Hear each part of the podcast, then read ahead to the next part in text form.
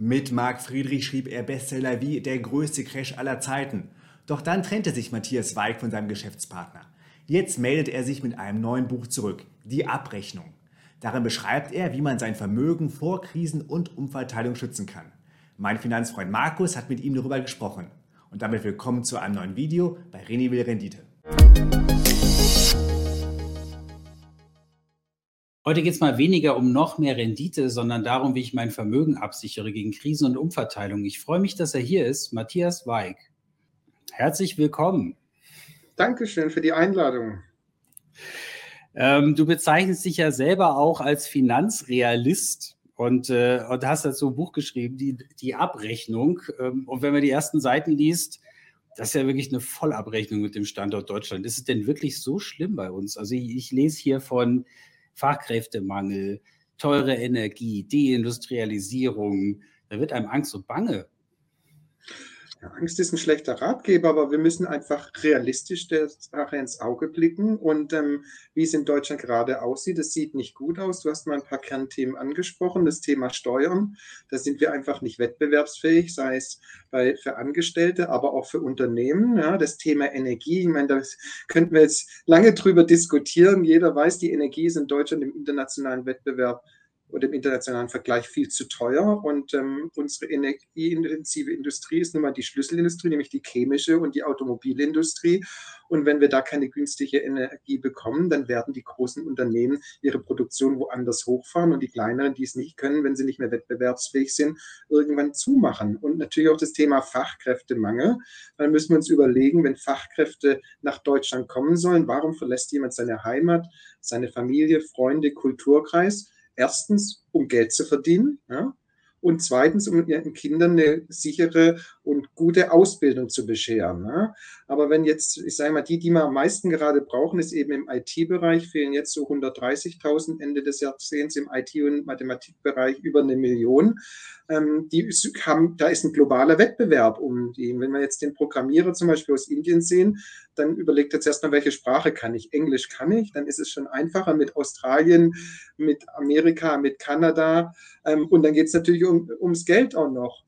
Und wenn der Spitzensteuersatz in Deutschland ab ab ähm, 55.000 ungefähr greift und dann ab 250.000 sind es 45 Prozent. In Amerika ist der absolute Spitzensteuersatz bei weit über 500.000 mit 37 Prozent. Dann überlegt er sich das natürlich genau.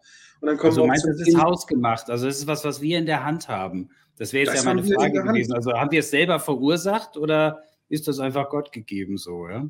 Das haben wir in der Hand. Und wenn es immer heißt, wir müssen in der, in der Steuerschraube für die Besserverdienenden drehen, muss uns halt klar sein, die Besserverdienenden werden dann nicht zu uns kommen. Die gehen dann allein nebenan in die Schweiz, wo die Steuer wesentlich niedriger ist und die Gehälter wesentlich höher. Und wir brauchen nun mal die Top-Leute und Top-Leute verdienen gutes Geld. Und der Traum der Politik, das aber Tausende von hochqualifizierten Fachkräften nach Deutschland anwandern, ist nichts anderes als ein Traum, weil, wie gesagt, der Wettbewerb ist, ich habe vor kurzem mit einem, Freund, mit einem Freund aus Australien gesprochen, der eine große Recruitment Company hat.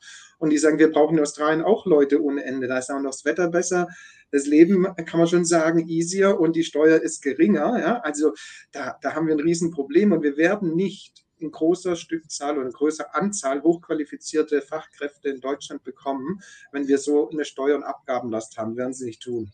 Die werden nicht kommen. Mhm. Also das heißt, wir brauchen uns auch nicht Einwanderungsmodelle wie in Kanada angucken, weil wir nicht das Problem haben, die zu steuern, sondern sie erstmal anlocken müssen. Wir müssen sie erstmal anlocken, wir müssen attraktiv werden. Ähm, ich meine, wenn wir jetzt auch ans Bildungssystem denken, keine der Top 49 Universitäten weltweit kommt aus Deutschland.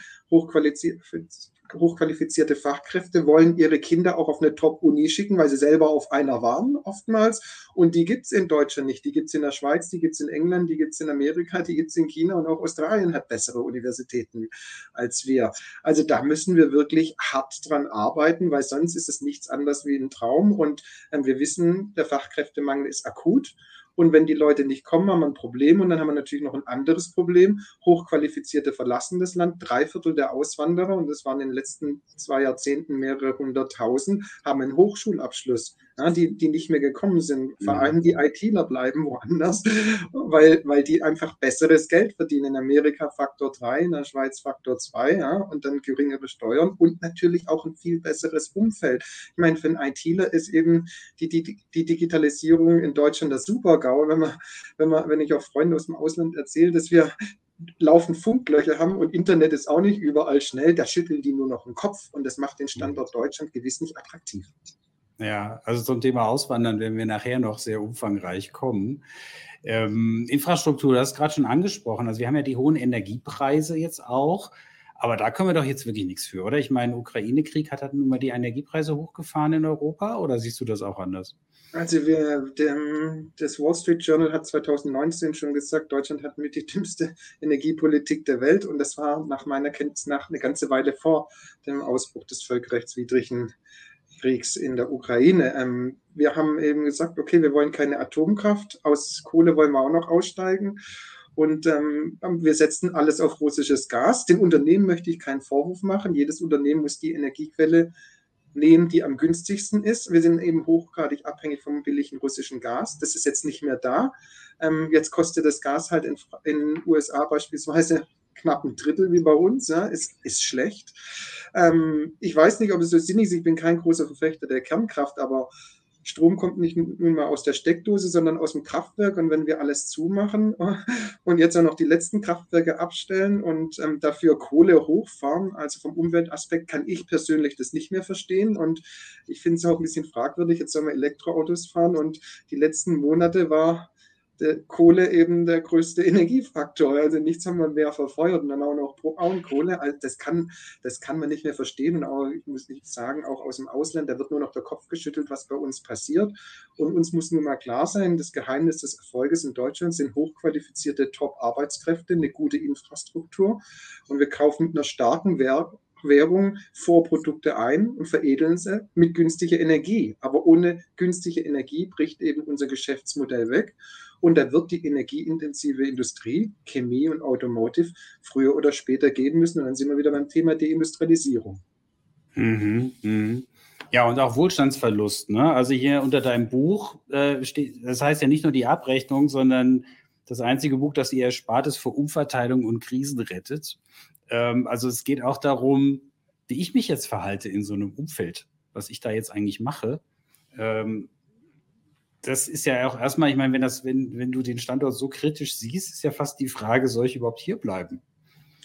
Das ist die, die, also ich habe auch mal knapp fünf Jahre in Australien gelebt und wenn man Familie, Freunde, Heimat, und ich sage immer noch VfB Stuttgart und Leverkäse wecken verlässt, ja, das ist, das ist schon, das ist schon ein, ein, ein, großes Stück und im Ausland ist es auch nicht einfacher, aber wenn man jetzt mal langfristig denkt, ähm, wenn wir so weitermachen, findet die Zukunft nicht in Deutschland und Europa statt, sondern woanders. Also hier fantasieren manche vom Thema Degrowth, also weniger Wachstum. Ähm, das müssen Sie mal mit den Asien erklären. Der will mehr, der will Wachstum und wenn wir das nicht möchten und die anderen das möchten, dann haben wir nun mal ein Problem. Und wir leben in einer globalisierten Welt. Und ich meine, ich komme hier aus dem Großraum Stuttgart. Hier fließt noch Milch und Honig, Automotive. Aber das kann sich auch ziemlich schnell ändern. Ähm, schönes Beispiel ist Tesla. Die haben es innerhalb von knapp zwei Jahren geschafft, eine riesen Fabrik hochzuziehen. Also da sieht man, wie schnell sowas geht. Und wenn der Standort Deutschland immer teurer und unattraktiver wird und auch noch keine Fachkräfte da sind, dann findet die Zukunft eben woanders statt und bei uns schmilzt der Wohlstand. Also die Welt wird nicht untergehen und es kommt doch nicht der riesen Crash. Nur ähm, Zukunft und Wohlstand finden eben woanders statt, ähm, bei Ländern, wo Degrowth jetzt nicht oben auf der Agenda steht. Mhm. Ja, ich meine, also du hast ja gerade Stuttgarter Gegend Automotive, also ist ja quasi das Detroit, aber Detroit heute ist äh, auch, hat den Niedergang schon erlebt, aber so schlimm wird es bei uns nicht, oder?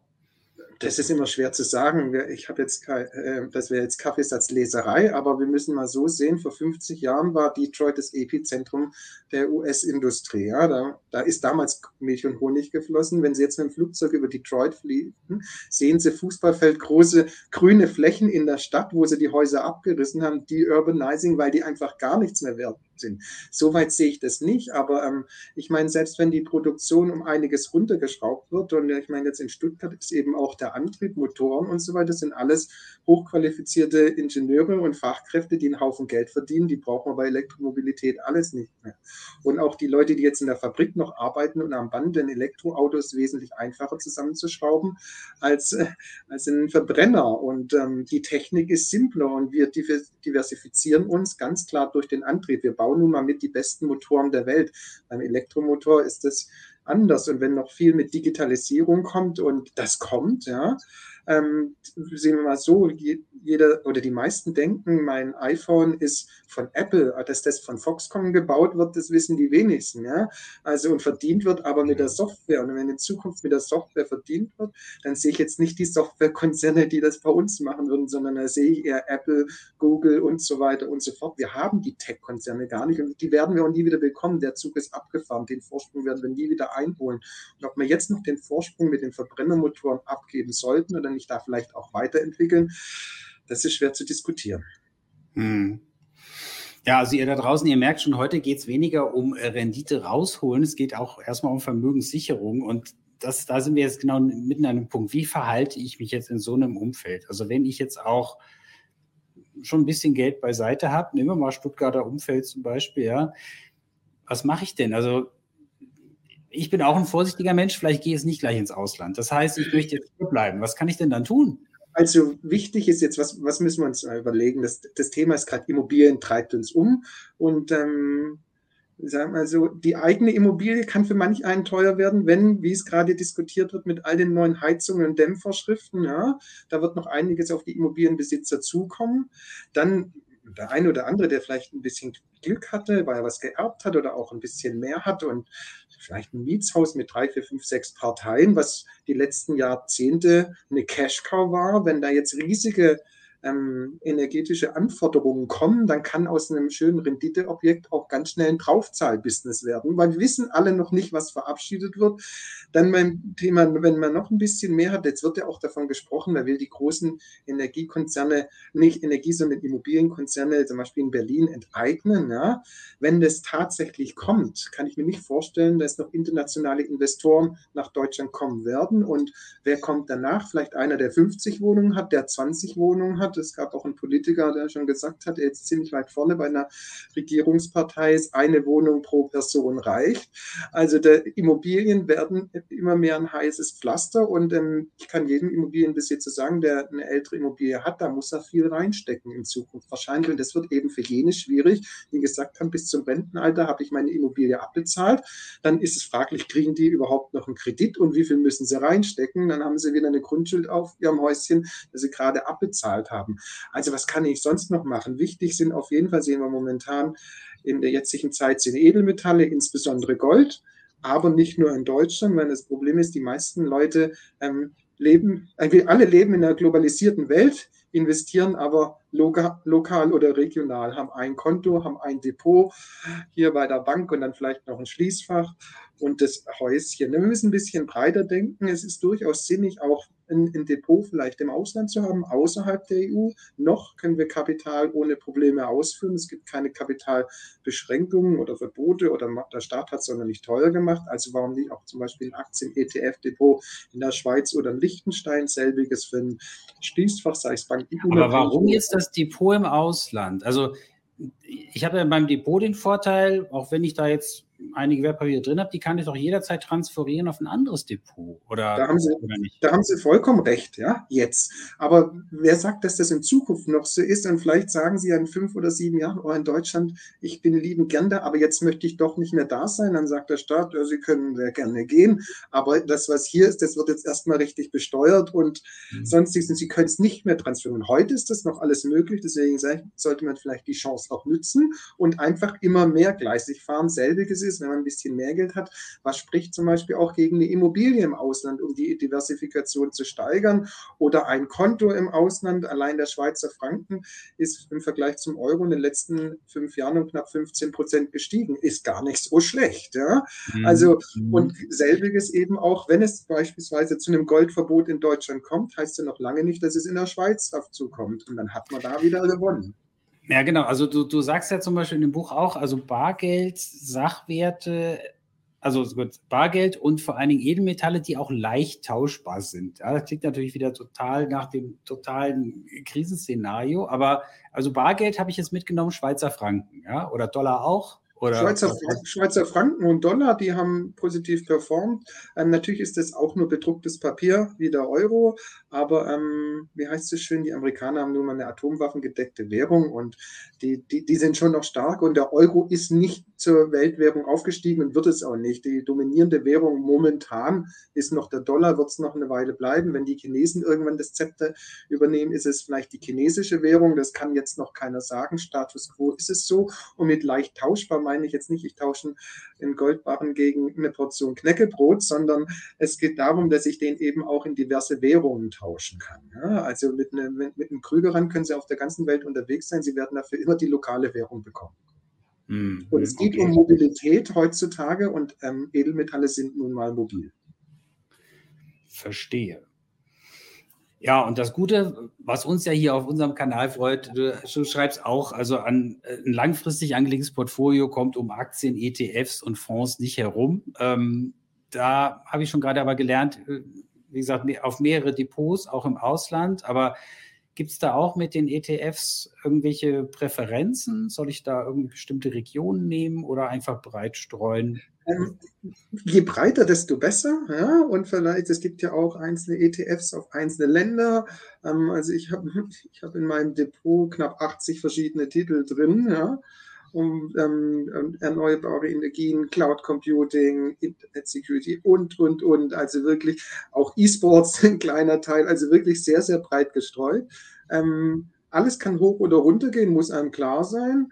Ähm, es gibt auch Faktoren, die man einfach nicht vorhersagen können, wie zum Beispiel den Ukraine-Krieg, dass der so eskaliert.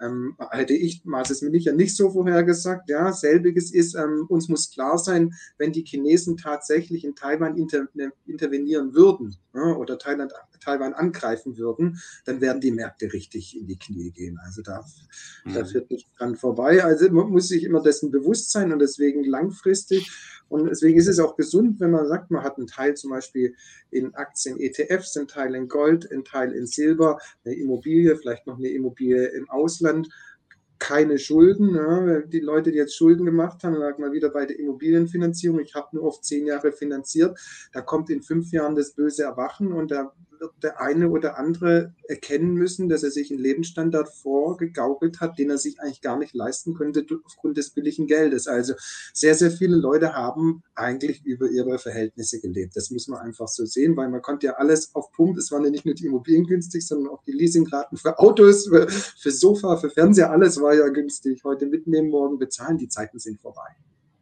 Werden nicht wiederkommen.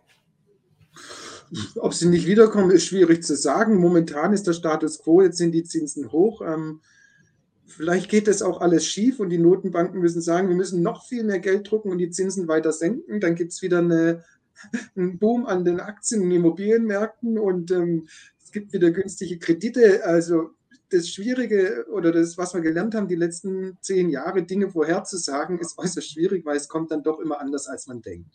Hm. Du bezeichnest ja Gold auch immer noch als die Lebensversicherung. Da bist du quasi auch auf der konservativen Seite. Es gibt welche, die sagen, oh, der Bitcoin ist viel praktischer, kann ich von überall auf der Welt drauf zugreifen. Ist der Bitcoin für dich digitales Gold oder wie siehst du das? Ich sehe das ein bisschen differenzierter. Ähm, als Beimischung kann man es durchaus machen, aber wir sehen eben auch, wir haben immense Schwankungen, die wir bei Gold nicht haben. Gold ist, ist sehr viel stabil. Man kann mit Bitcoin haben die einen oder anderen Haufen Geld verdient. Die, die bei 50.000 plus eingestiegen sind, haben aber auch einen Haufen Geld verloren. So muss man sehen.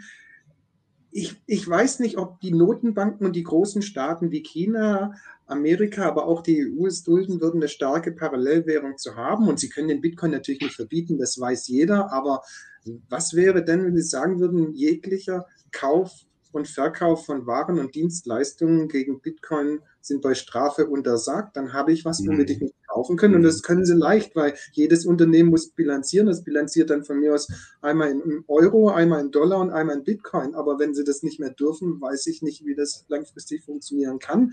Der Bitcoin kann locker noch auf 100.000 hochgehen, er kann aber auch wieder auf 10.000 runtergehen. Dafür gibt es keine seriösen Prognosen, weil keiner weiß, wie es läuft. Als damals jetzt der Bitcoin bei weit über 50.000 war, haben viele fantasiert, jetzt sind wir bald bei 100.000 oder noch weiter und dann ging es auf 15.000 runter. Also ich maß mir nicht an zu sagen, wo wir am Ende des Jahres stehen, weil das ist reine Kaffeesetzerei und Spekulation und dessen schließe ich mich nicht an. Hm. Aber du meinst quasi, also man könnte quasi per Dekret einfach den Bitcoin dadurch aushebeln, dass man sagt, man darf ihn nicht annehmen. Also dann gibt es ihn zwar noch, aber ich kann dann damit nichts tun. Man, man kann schon, aber wenn, sie, wenn den Unternehmen rein utopisch gesagt würde, ihr dürft keine Waren und Dienstleistungen kaufen oder verkaufen gegen Bitcoin. Also ich meine, wir haben in den letzten fünf Jahren oder die letzten drei Jahre gesehen, was für Gesetze in Deutschland alles möglich sind. Also wenn man, wenn man, kind, wenn man Kinderspielplätze mit Absperrband draußen absperren kann und Kinder nicht mehr auf dem Spielplatz dürfen, ja, das hatten wir in Deutschland, dann sage ich, da kann in dem Land noch einiges anderes möglich sein, weil das hätte ich mir niemals vorstellen können. Mm -hmm. Ja, und wie ist es denn so mit anderen, also ist vielleicht jetzt auch den günstigen Zinsen geschuldet gewesen, aber andere Sachwerte, ja, Kunstwerke, Autos, Uhren habe ich bei dir gelesen. Sind Uhren ein gutes Investment und wenn ja, wie? Also Uhren ähm, haben wir gesehen, die Performance in den letzten zehn Jahren von hochwertigen Luxusuhren, also insbesondere, wenn man sagt Rolex oder noch teurer Patek Philippe, ja, können durchaus attraktiv sein. Ähm, wichtig ist aber, dass man die dann nicht am Arm trägt, sondern dass die unbenutzt im Schließfach liegen und dann nicht zum so, Vorzeigen. Nicht zum Vorzeigen und nicht zum Rumrollen, nein, sondern wirklich im Schließfach. Man muss sie auch ab und an mal warten lassen, sowas wie ein TÜV. Ja, damit, das sind ja, das sind ja Kunstwerke, die Uhrwerke, aber es kann durchaus spannend sein, ist natürlich sehr mobil, kann man auch überall hin mitnehmen. Und ähm, in der Krise, wenn jetzt, wenn wir jetzt manche sagen, wenn im Worst Case Szenario im richtigen Crash, da, da werden sie für eine Rolex natürlich auch nicht viel bekommen, aber da bekommen sie auch für einen Oldtimer nicht viel. Ja? Aber ähm, nach jedem Crash und nach jeder Rezession kommt ja auch wieder eine Boomphase und ähm, wohlhabende Leute wird es immer geben, die Mittelschicht wird kleiner, die Unterschicht wird größer, aber die Oberschicht wird auch, wächst auch kontinuierlich. Wir sehen ja, die Anzahl der Millionäre und Milliardäre steigt jedes Jahr. Und deswegen können Uhren durchaus auch ein attraktives Investment sein, als Beimischung, nicht tragen im Schließfach. Mhm. Aber dann natürlich auch nur bestimmte Modelle, da muss man sich dann auch einlesen. Man kann nicht blind sagen, ich kaufe jetzt jede Rolex oder jede Patek Philippe. Ja, also da gibt es auch manche Dinge, die laufen und manche, die nicht. Hm. Und dann kommt es aber irgendwann zu dem Moment, ich habe dann dieses, nehmen wir mal an, ich habe dieses Vermögen dann abgesichert für mich, so und will das dann an die nächste Generation weitergeben. Das ist ja in Deutschland auch nicht besonders günstig. Also sehen wir mal, ich habe dann diese Uhren, dann muss ich da irgendwie ein Drittel von verkaufen, oder? Ja, also das Thema Erbschaftssteuer, ich, ich kann ein schönes plakatives Beispiel bringen. Ein sehr guter Freund von mir aus Australien, dem sein Vater ist kürzlich verstorben. Und da habe ich ihn gefragt, ja, wie ist das denn? Wie viel mussten du der Erbschaftssteuer zahlen? Weil dem ging es nicht schlecht. Und dann hat er mich angeschaut und er kannte das Wort nicht. Und er hat gesagt, wieso soll ich für was bezahlen, was mein Vater schon versteuert hatte? Ähm, und ihm war das völlig unbekannt. Ich gesagt, nee, selbst wenn ich dir in Deutschland jetzt einen großen Geldbetrag schenke, ich schenke ihn dir, dann will der Staat Geld haben. Und er hat gesagt, das macht aber euren Standard auch nicht attraktiv. Da kommt jemand, ist erfolgreich, gründet ein Unternehmen und dann muss er gleich mal abgeben. Ähm, es gibt auch den einen oder anderen, der mal viel erben würde, der ist jetzt Mitte 50 und der Vater lebt vielleicht noch und die, oder die Mutter und die sind so um die 80 oder noch älter. Und selbst wenn jetzt jemand in einem in einem guten Job ist und einen Haufen Geld verdient und noch zehn Jahre arbeitet, kann es sein, dass es eigentlich er drauf bezahlt und er würde besser das Land verlassen mit seinen Eltern in, in ein Land gehen ohne Erbschaftssteuer und nicht mehr arbeiten, weil die Erbschaftssteuer alles auffrisst. Ja. Das ist natürlich mhm. ärgerlich, kann man nicht ändern, es sei denn, mehr geht. Aber es gibt zum Beispiel auch, auch die Option, was man sich überlegen kann, ist eine Stiftung, eine sogenannte Familienstiftung nach Liechtensteiner Recht zu gründen. Das kann steuerlich sehr attraktiv sein und das machen auch immer mehr. Und es gibt ja kaum einen Wohlhabenden oder sehr Wohlhabenden, der keine Stiftung hat. Das sind jetzt nicht plötzlich alles Wohltäter, sondern das sind schlicht und einfach ähm, Familienstiftungen. Der Ziel einer Familienstiftung ist, Vermögen über Generationen zu erhalten und natürlich, man hat auch die Sicherheit, dass die Erben das Lebenswerk nicht verdummbeuteln können. Okay. Hm, okay, ja, das ist natürlich ein Punkt. Also nicht nur Bill Gates und äh, also ich äh, gründe die irgendwie aus karitativen Zwecken oder um zu zeigen, was ich alles tue, sondern ganz pragmatisch. Ganz, ganz pragmatisch für Mittelständler, für mittelständische Unternehmen, für jemand, der auch nur ein paar Mietshäuschen hat. Wenn man eine Deu Stiftung nach deutschem Recht gründet, greift alle 30 Jahre äh, Fiskus ein und nimmt den Erbfall an. Das ist bei einer Stiftung nach Liechtensteiner Recht nicht der Fall. Und man muss auch keine Erbschaftssteuer bezahlen, sondern ähm, muss nur die Erträge mit seinem Einkommen versteuern, die man aus der Stiftung erhält. Also es kann schon sehr attraktiv sein. Mhm. Ja, jetzt nehmen wir aber mal an, also mir ist das jetzt alles zu viel. Ich wandere wirklich aus. Ähm, wie geht das denn? Also einfach nur sagen, ich gehe ähm, und ohne nachzudenken, ohne Sinn und Verstand, das kann man dann in den Spartenkanälen des Fernsehens sehen, was dann rauskommt. Also das Wichtigste ist erstmal, ich sollte die Sprache sprechen. Ich sollte die Kultur verstehen. Ja? Ich sollte mir Gedanken machen, in welches Land ich gehe, dass es keine Korruption gibt oder wenig Korruption, dass es eine Demokratie gibt, ähm, dass es ein gutes Gesundheitssystem gibt, dass es vielleicht auch attraktive Steuern gibt, dass ich einen Job finde, wenn ich noch arbeiten möchte oder wenn ich mich zur Ruhe setzen möchte. Es sind sehr, sehr, sehr viele Faktoren. Ja? Die man zu bedenken hat, ähm, weil ähm, das Leben im Ausland kostet auch Geld. Also wenn man sagt, ich gehe jetzt in die Schweiz, da kostet, weiß jeder, wenn er mal in Urlaub geht, doch alles einiges mehr. Das heißt die Miete, aber auch eine Pizza für 30 Franken ist Standard. Ne? Also muss, muss man sich genau überlegen, vorbereiten und dann ganz wichtig ist auch nicht zu flüchten, nicht hier verbrannte Erde zu hinterlassen, weil man sieht sich immer zweimal. Also ähm, Auswandern muss gezielt sein mit Steuerberater vor Ort Steuerberater in der Heimat. Ähm, das, ist ein hochkomplexes Thema und das ist natürlich auch die Frage, wo gehe ich hin oder wo will ich willkommen, weil ähm, die klassischen Einwanderungsländer wie Amerika, Kanada, Australien, Neuseeland, das ist anders. Nach Deutschland ist es ziemlich einfach reinzukommen und schwierig, jemand wieder loszuwerden. Ähm, versuchen Sie mal ohne, ohne Pass nach Kanada zu gehen oder nach Australien. Das gestaltet sich als schwierig. Also da müssen Sie Dinge mitbringen. Ein guter Freund von mir aus der Schweiz sagt immer, in der Schweiz ist jeder willkommen, der was mitbringt. In der Regel sollen sie Geld mitbringen oder eben einen gewissen Ausbildungsgrad. Wir sehen, wie viele deutsche Ärzte in der Schweiz sich niedergelassen haben, wenn man dort mal in ein Krankenhaus geht. Also muss man sagen, was kann ich dem Land bieten? Als Hochqualifizierter kein Problem und sonst sind die Eintrittskarten eben teuer. Wie viel muss ich in dem Land investieren? Wie viel muss ich mitbringen? Einfach sozusagen, ich gehe jetzt und die sagen, oh, das ist aber schön, dass sie da sind. Die ist nicht so. Das ist vielleicht in Deutschland so, aber gewiss nicht in den populären Auswanderern. Mhm. Ja, du hast ja in deinem Buch auch ein paar äh, ähm, Rankings dazu, zum Beispiel Kriminalitätsraten habe ich mich ja ein bisschen gewundert, wie weit Deutschland hinten ist. Ich habe mich aber auch gewundert, dass auf Platz 1 da Katar steht. Das wäre jetzt nicht das Land, was ich als erstes auf der Liste hätte. ähm, ist das ein ernstzunehmendes Kriterium, dass ich gucke, wo die Kriminalitätsrate niedrig ist? Ähm, es ist für, ich, ich habe auch, kenne auch viele, die ausgewandert sind. Für die ist das natürlich auch ein Faktor. Ja, ich meine, das, was bei uns gerade mit Kriminalität passiert, das sieht man auch im Ausland, jetzt gerade mit den Messerattacken und so weiter und so fort. Das sehen die Leute sehr wohl. Ja. Und ich meine, die Schweiz ist beispielsweise unter den Top Ten. Monaco ist jetzt nicht im Ranking drin, die sind noch weiter vorne. Ja. Also das, der Sicherheitsaspekt wird immer größer und wir müssen es einfach so sehen, wenn die Mittelschicht schrumpft, und die Oberschicht die kleine bisschen größer und die Unterschicht sehr viel größer wird, dann wird die, die Kriminalität auch weiter steigen. Und da ist das sehr wohl ein, ein Faktor. Also das Sicherheitsgefühl der Deutschen ist mittlerweile anders, als es vor 20 Jahren war. Das ist nicht von der Hand mhm. zu weisen. Und deswegen ist das, denke ich, schon ein sehr wichtiger Punkt. Mir ist in deinem Buch ja an verschiedenen Stellen ein Land oder ein Fürstentum aufgefallen, an das hatte ich ehrlicherweise erst gar nicht gedacht. Andorra ist ja gar nicht so weit weg kann man fast in der Tagesreise im Auto hinfahren. Ähm, Ganz entspannt. Was, was, ist denn, was ist denn da so gut alles in Andorra?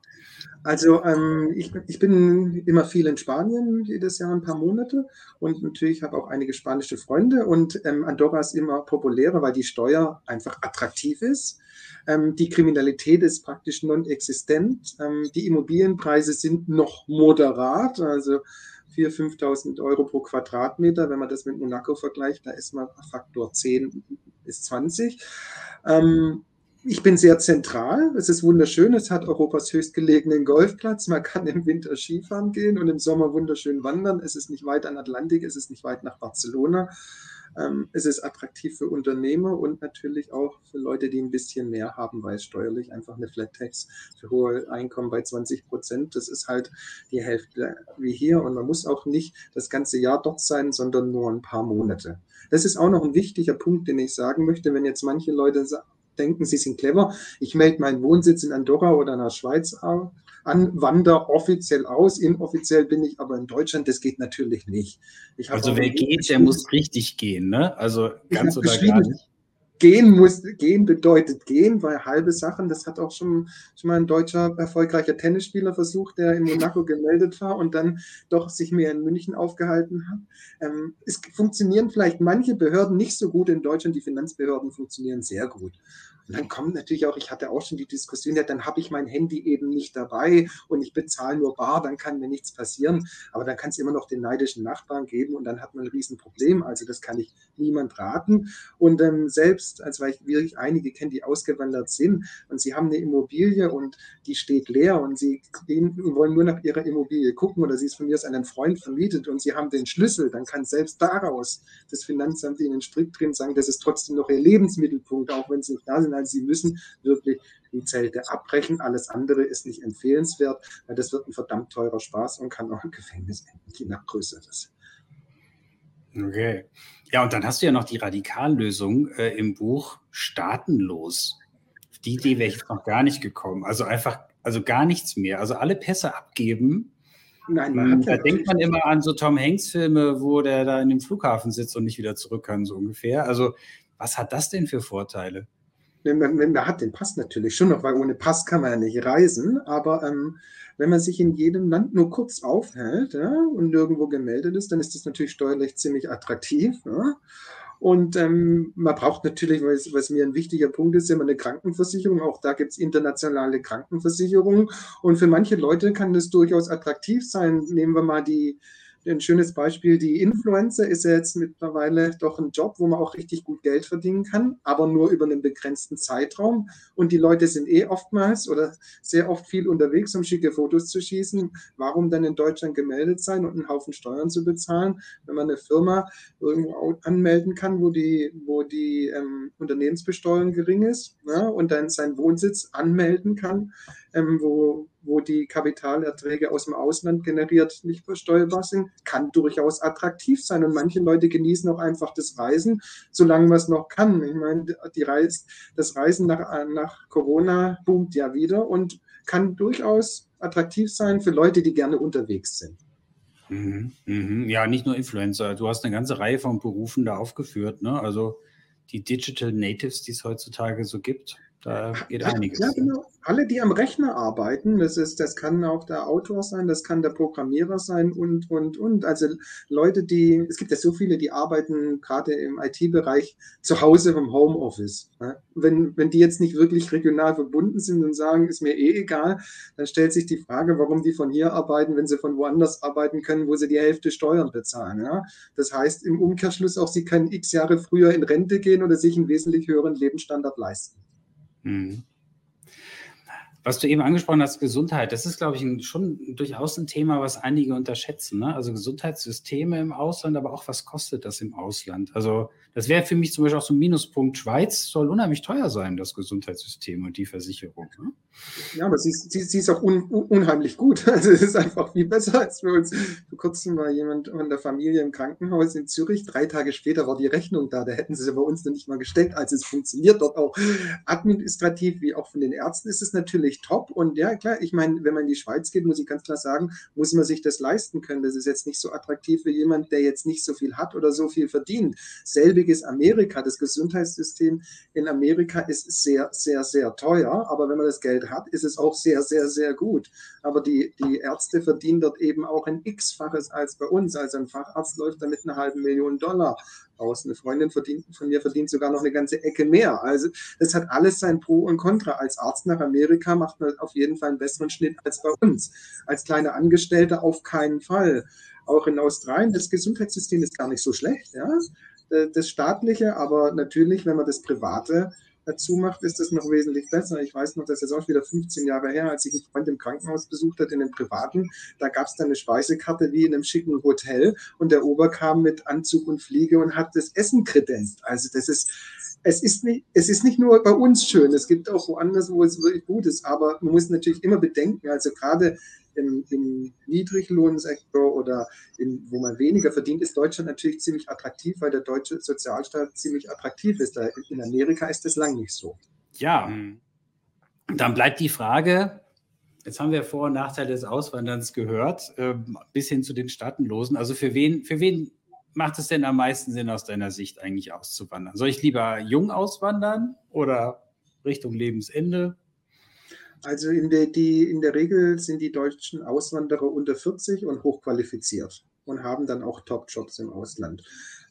Interessant ist es auch für Studenten, wenn sie sehr gut in der Schule sind und ein Stipendium bekommen oder wenn Eltern oder Großeltern sie vielleicht finanziell unterstützen. Das ist A für den Lebenslauf sensationell. Und wenn man sagt, ich möchte doch in dem Land bleiben, ist es natürlich ein toller Fuß in der Tür, weil kein Land ähm, schmeißt einen Top-Studenten raus, der einen Top-Abschluss hat. Ja? Was, wenn man natürlich schlecht ist oder Durchschnitt, dann ist es was anderes. Also für die lohnt sich dann lohnt sich ganz klar für die Leute in der IT-Branche, weil sie mehr verdienen, ein besseres Arbeitsumfeld haben, ein besseres Forschungsumfeld. Es lohnt sich für Unternehmensgründer, weil unsere Bürokratie ist nicht unternehmerfreundlich, sondern unternehmerfeindlich. Dann lohnt es sich für Leute, die sehr viel haben und nicht mehr gewillt sind, Deutschlands Umbau von einer Leistungsgesellschaft in eine Umverteilungsgesellschaft zu finanzieren. Dann lohnt es sich auch für Leute, die attraktiv erben werden, ähm, wo sie sagen, das mit der Erbschaftssteuer, das finde ich einfach, das ist too much. Ne? Und mhm. ähm, für, für Leute, die einfach sagen, ich möchte unterwegs sein und ich sehe die Zukunft nicht mehr in Europa, sondern vielleicht woanders. Noch kann man ziemlich entspannt auswandern und auch spannend ist auch die Besteuerung als Amerikaner werden sie immer nach Pass besteuert, ne? egal wo sie leben. Bei den Deutschen ist es noch woanders. Manche Politiker wollen auch die Besteuerung nach Pass. Und deswegen boomt mittlerweile auch der Handel mit Pässen. Man kann sich auch Pässe erwerben und es, die sehr Wohlhabenden sammeln Pässe, ja, wie andere Briefmarken, einfach weil es Freiheit bedeutet. Auch während Corona-Zeiten konnte man zum Beispiel anders reisen. Und sollte die Besteuerung mal nach Pass kommen, sagen sie, okay, dann gebe ich eben meine Staatsbürgerschaft ab und ich bin weg. Mhm. Auch da wird vorgesorgt. Man kann immer von denen da oben lernen, weil die sind nicht auf den Kopf gefallen.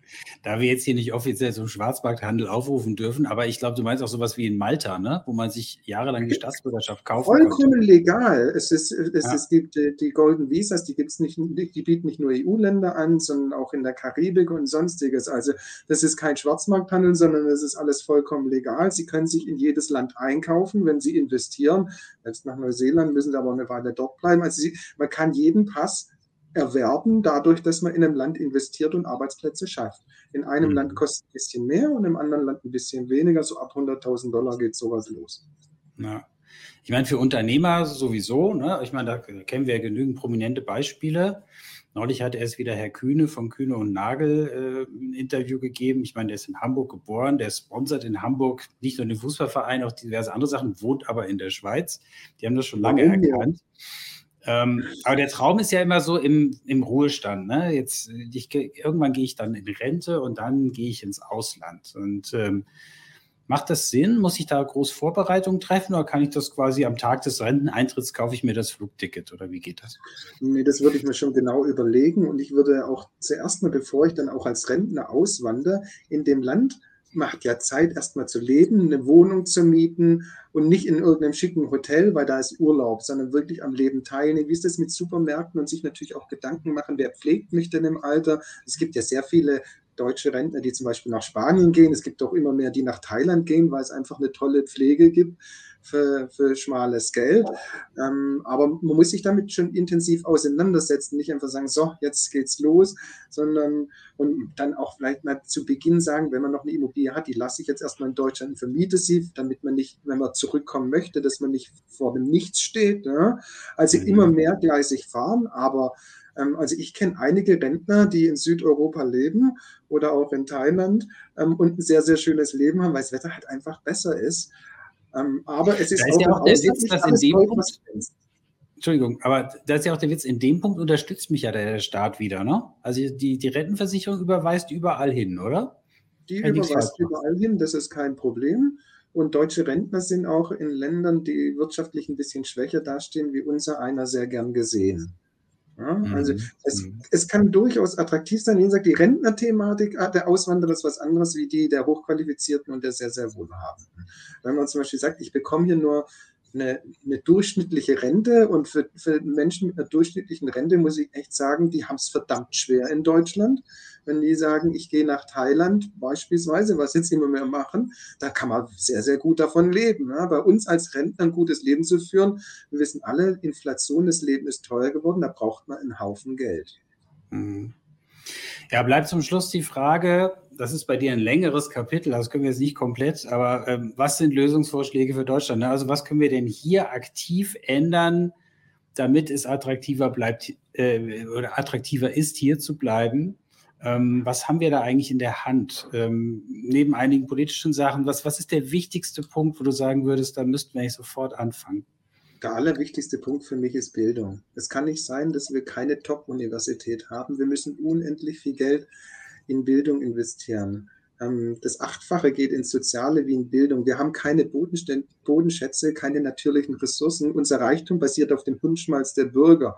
Ähm, warum haben wir keine Elite-Universität, obwohl wir die viertstärkste Wirtschaftsmacht sind? Warum können wir nicht einfach sagen, wir nehmen jetzt fünf, sechs, acht oder auch zehn Milliarden und investieren das in zwei oder drei Universitäten und zahlen den Professoren dann auch 500.000 oder eine Million pro Jahr und machen ein Top-Forschungsumfeld, weil wenn wir die Leute verlieren und die High Potentials gehen eben nach Oxford, nach Stanford, nach Yale, nach Harvard und so weiter und bleiben nicht hier. Da müssen wir massiv investieren. Und wenn wir das nicht tun, dann haben wir den Anschluss an die Zukunft verpasst. Das ist mhm. für mich. Und die, wie gesagt, die Hochqualifizierten werden auch nicht kommen. Wir brauchen Bildung, wir brauchen hochqualifizierte Menschen. Ich sage es mal ganz knallhart, wir brauchen mehr Eliteschulen anstatt Gesamtschulen und Gleichmacherei. Sonst findet die Zukunft anders statt. Und was wird das kosten? Müssen wir da richtig was in die Hand nehmen? Es wird sehr, sehr, sehr, sehr viel Geld kosten, aber wenn wir schauen, wie viel Milliarden wir jedes Jahr in, in, in Soziales reinpumpen und nicht in die Zukunft, das ist unsere Zukunft, weil wer soll denn in Zukunft die Renten bezahlen? Wenn, wenn wir immer weniger Hoch- und Höchstqualifizierte haben und die das Land verlassen. Und natürlich müssen wir steuerlich attraktiv werden, weil wir sind weder für Unternehmen steuerlich attraktiv noch für Hochqualifizierte und Höchstqualifizierte. Wenn wir einen Steuersatz von 45 Prozent ab 250.000 haben und von 42 Prozent ab 55.000, das ist nicht attraktiv und da sind wir nicht wettbewerbsfähig. Und wir müssen das Thema Energiepolitik lösen. Ja? Das ist weil wir wollen, wir können nicht sagen, wir wollen immer mehr ähm, Stromer und ähm, Wärmepumpen und, und, und, aber haben noch keinen richtigen Plan, wo denn der Strom herkommen soll. Und das funktioniert mhm. und da schüttelt das Ausland über uns schwer den Kopf. Ich bedanke mich ganz herzlich. Das war jetzt äh, ein sehr umfassender Ritt durch das ganze Themenspektrum schon mal. Wer das nochmal vertiefen möchte, das neue Buch von, von Matthias Weig, Die Abrechnung, gibt es jetzt äh, demnächst im Handel. Und äh, vielen Dank, dass du heute da warst. Ich glaube, wir werden nochmal Ansätze finden, dass wir nochmal miteinander reden. Dankeschön. Vielen, vielen Dank für die Einladung und das können wir gerne weiter vertiefen. Matthias hat uns noch was dagelassen. Wir verlosen fünf Bücher von Die Abrechnung unter allen Newsletter-Anmeldungen. Einfach für unseren Newsletter Reneve Rendite anmelden, wo ihr jede Woche noch mehr Informationen von uns bekommt. Ihr findet den Link unter diesem Video. Musik